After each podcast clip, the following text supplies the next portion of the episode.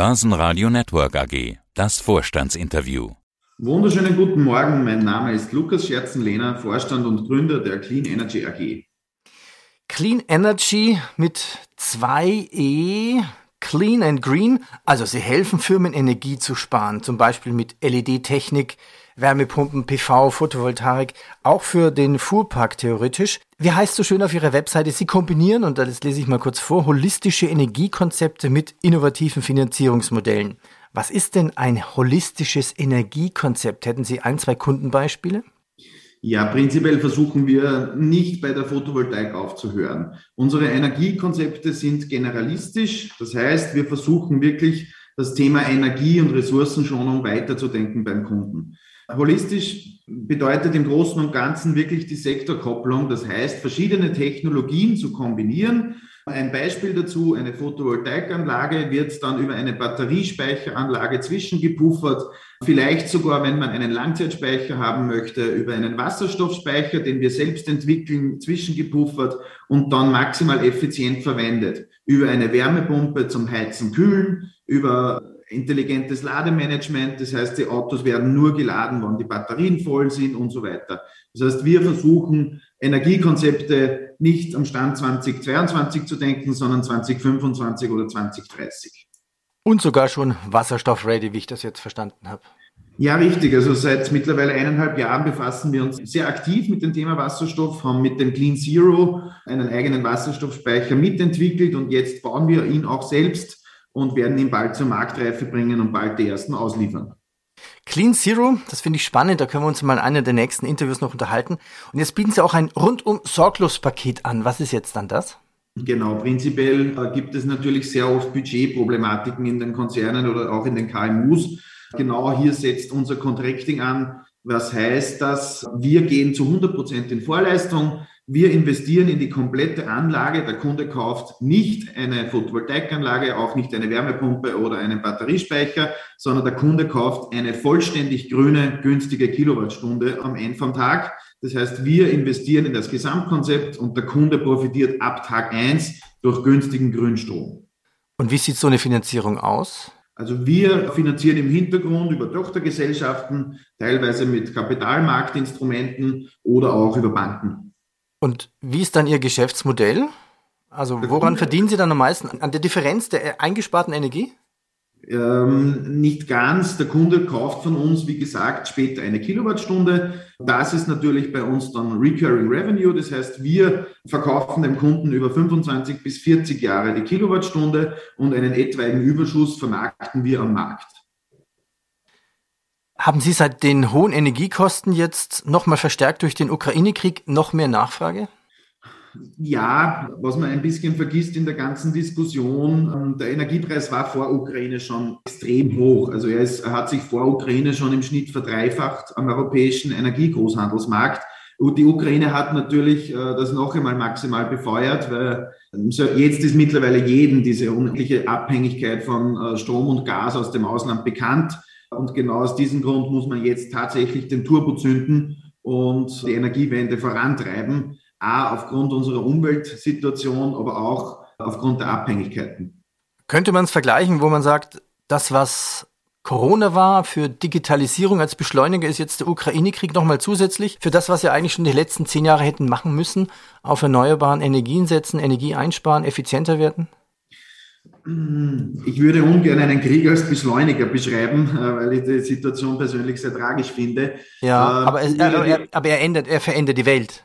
Ja, definitiv. Also ich glaube, da, man hat sehr plakativ jetzt gesehen, was für ein großes Problem mit Abhängigkeiten man im, im Energieumfeld man tatsächlich hat, was man schon hätte lange lösen können. Aber jetzt sieht man es, glaube ich, sehr plakativ, dass man es lösen muss und das lieber gestern als morgen. Nochmal kurz Ukraine-Krieg, Lieferkettenprobleme. Haben Sie bei irgendwelchen Bauteilen Probleme durch den Ukraine-Krieg? Mm, wir hatten vor der Ukraine schon Lieferschwierigkeiten auf der Wasserstoffseite von Brennstoffzellen und Elektrolyseuren. Ukraine hat die Lieferungen etwas verlängert, nicht im dramatischen Ausmaß, was schon natürlich in unserer Branche ist. Die Preise haben sie erhöht. Also die, die Einkaufssituation ist schwieriger, weil teurer. Aber unsere Lieferkette wurde schon vor einem Jahr beschlossen, wie sie heuer aussehen wird und deshalb ist sie stabil und wir können heuer definitiv liefern. Unsere Supply Chain steht.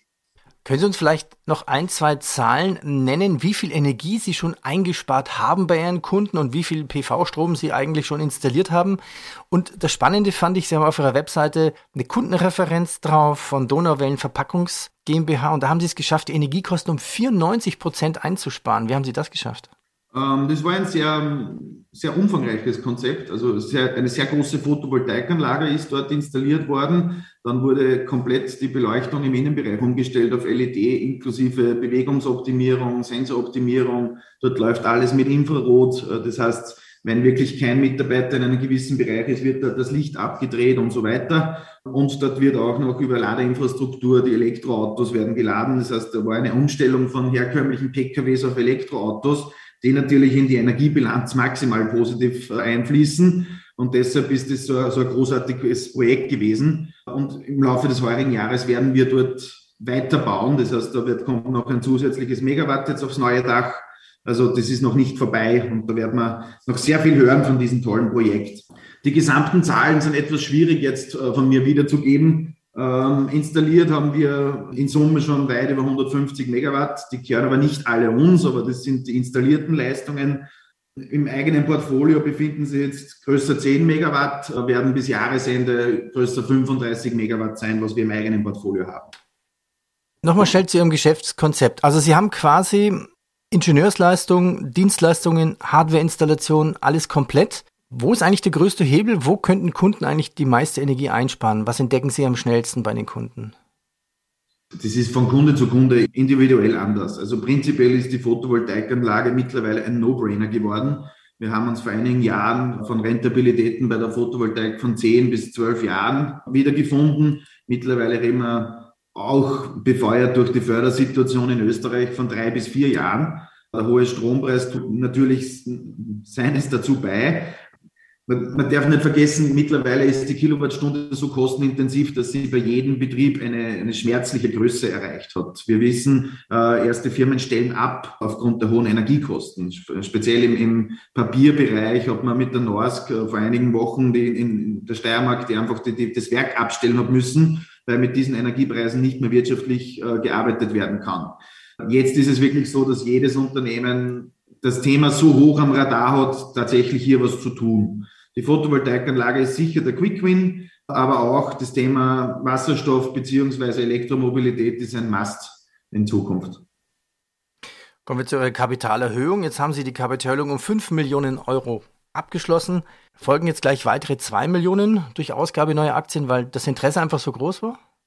Genau, wir haben die äh, Kapitalerhöhung mit 5 Millionen äh, angesetzt. Das Interesse war größer. Es hat sich dann eine sehr gute Dynamik entwickelt dass sehr viele Investoren noch erhöhen wollten, wir aber schon bei den 5 Millionen angestanden sind. Und jetzt haben wir nochmal um 2 Millionen erhöht, um die Einzeltickets für die bestehenden Investoren auch größer machen zu können. Und, und wir glauben, dass wir diese 2 Millionen auch relativ rasch wieder dann abschließen können. Genau. Kommen wir noch zur Verwendung des Geldes. Es ist ja neues Eigenkapital, Prinzip für Photovoltaik, Kraftwerke. Da ist eine Liste aufgeführt für Deutschland, Italien, Kroatien, Bulgarien und Vereinigte Arabischen Emirate. Was sind das für Anlagen? Sind das besondere oder sind es einfach Kundenprojekte?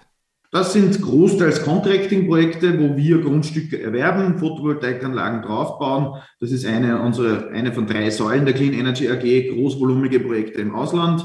Für diese Finanzierungen wird ein Teil davon als Eigenmittel verwendet, der Rest dann mit Banken finanziert.